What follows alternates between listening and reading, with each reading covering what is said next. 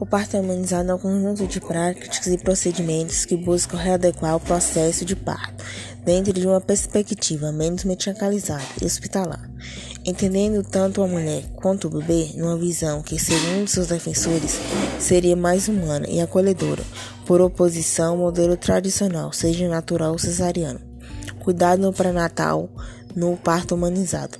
Na prática do parto humanizado são utilizados exercícios e massagens para preparar o períneo para o trabalho de parto, em oposição a práticas clínicas, como por exemplo a episiotomia.